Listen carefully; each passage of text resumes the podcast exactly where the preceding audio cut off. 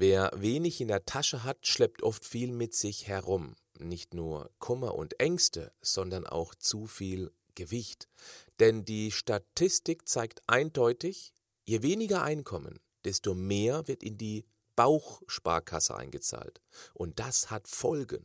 Es gibt aber einen Ausweg. Das ist der Podcast von Patrick Heitzmann. Schön, dass du mit dabei bist.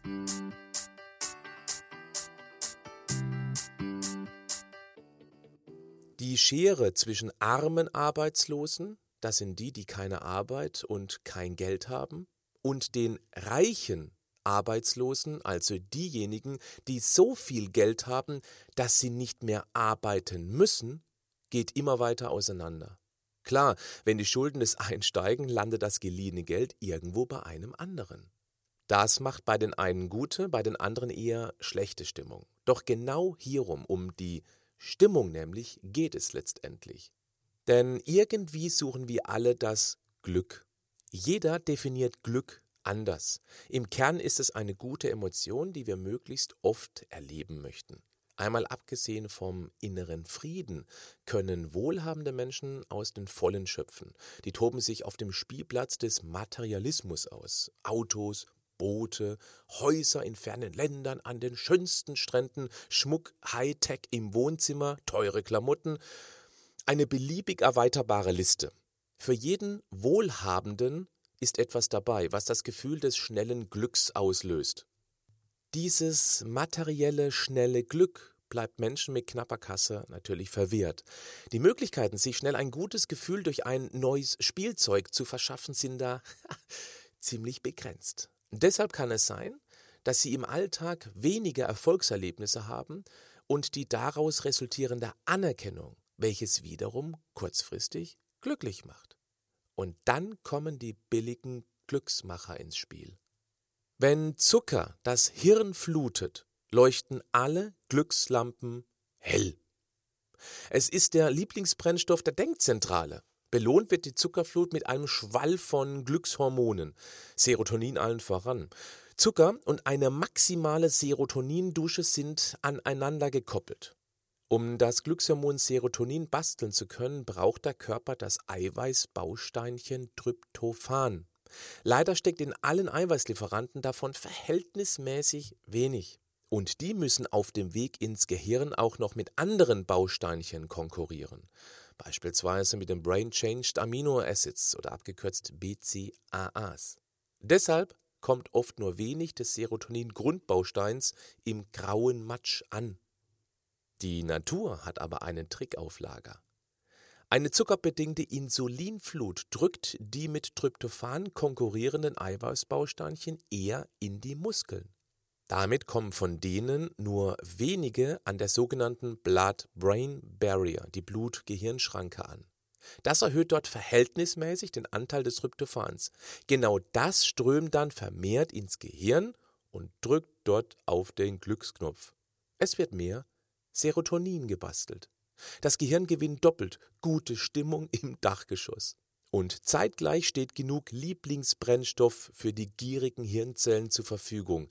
Das wiederum erklärt, warum wir alle so auf Kohlenhydrathaltiges stehen und uns Zucker süchtig macht. Und hey, nee, nee, das ist kein plakativer Spruch, sondern sehr gut erforscht. Das mag man vielleicht schnell als Geschwätz abtun. Aber frag mal jemanden, der gerne und durchaus viel Zucker gegessen hat und dann von heute auf morgen darauf verzichtet. Je nach Typ geht der eine oder die andere auf kalten Entzug. Der Körper meldet sich, ganz oft mit Kopfschmerzen. Leider investieren gerade finanziell schwache Menschen in diesen gezuckerten Industrienahrungsmüll, weil das Billigfutter die Droge des armen Mannes ist und seiner Frau weil die Kassenlage oft darüber entscheidet, was auf dem Tisch des Hauses liegen wird. Und je billiger es ist, desto mehr liegt auf diesem Tisch. Denn der viele Zucker und die vielen Lebensmittelzusatzstoffe billiger Lebensmittel machen nicht nur satt, sondern eben auch schnell glücklich. Eine billige Tafel Schokolade gibt's heute schon für unter 30 Cent. Die Tüte Chips und eine Cola kosten lächerlich wenig. Und Weißbrötchen beim Discountbäcker gibt's auch schon für ganz kleines Geld. Kohlenhydrate, also Mehl und Zucker, sind in der Beschaffung extrem günstig, lassen sich zusammen mit Aromastoffen, billigen Pflanzenfetten und Salz einfach aufbereiten, sind lange haltbar, was für die Industrie wiederum gut ist, weshalb sie zu einem sehr günstigen Preis einer großen Menschenmasse zugänglich gemacht werden können. Und das mittlerweile rund um die Uhr. Die billig eingekauften Industriekalorien sorgen für ein kräftiges Plus auf der Waage und einem ebenso kräftigen Minus auf dem Gesundheitskonto. Arme Menschen, so steht vielleicht zu befürchten, sterben früher. Und das scheint nicht einmal dem Betroffenen Sorge zu bereiten. Frei nach dem Motto, wer schon im Hier und Jetzt unglücklich ist und ständig nach den Futterdrogen greift, um Glück erlebbar zu machen, wen kümmert dann das Übermorgen? Hoffen wir mal, dass dieser Satz eben total überspitzt ist. Einen Weg raus aus der Abwärtsspirale zu finden, ist ganz bestimmt nicht einfach, aber machbar. Zumindest für die, die Restmotivation für ein selbstbestimmtes Leben irgendwo hinten links im Hypothalamus herumliegen haben. Ein finanziell günstiger Weg ins Glück ist tatsächlich Bewegung.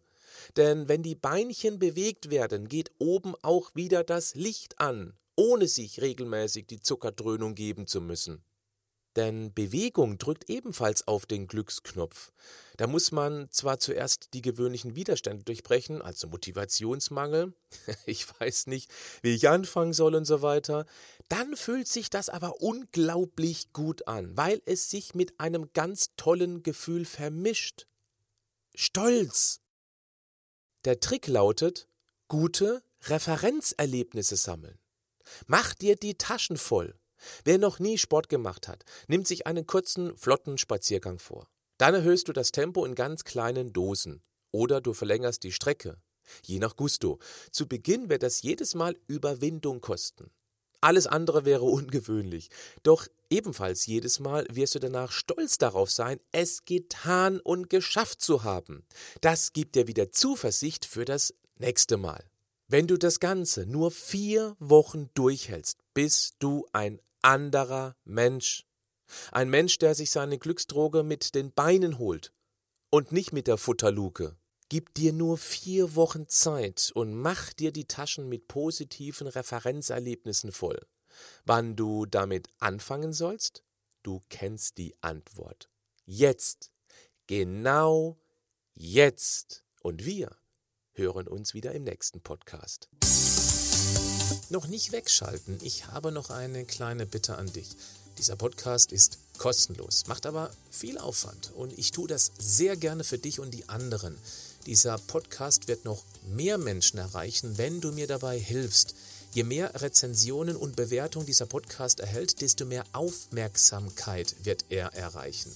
Für dich ist das nur ein kurzer Moment, für mich eine ganz große Hilfe. Wärst du so lieb, dann ein ganz herzliches Danke an dich. Wenn du nicht weißt, wie eine Bewertung gemacht wird, du findest hier im Beschreibungstext zum Podcast einen Link dazu.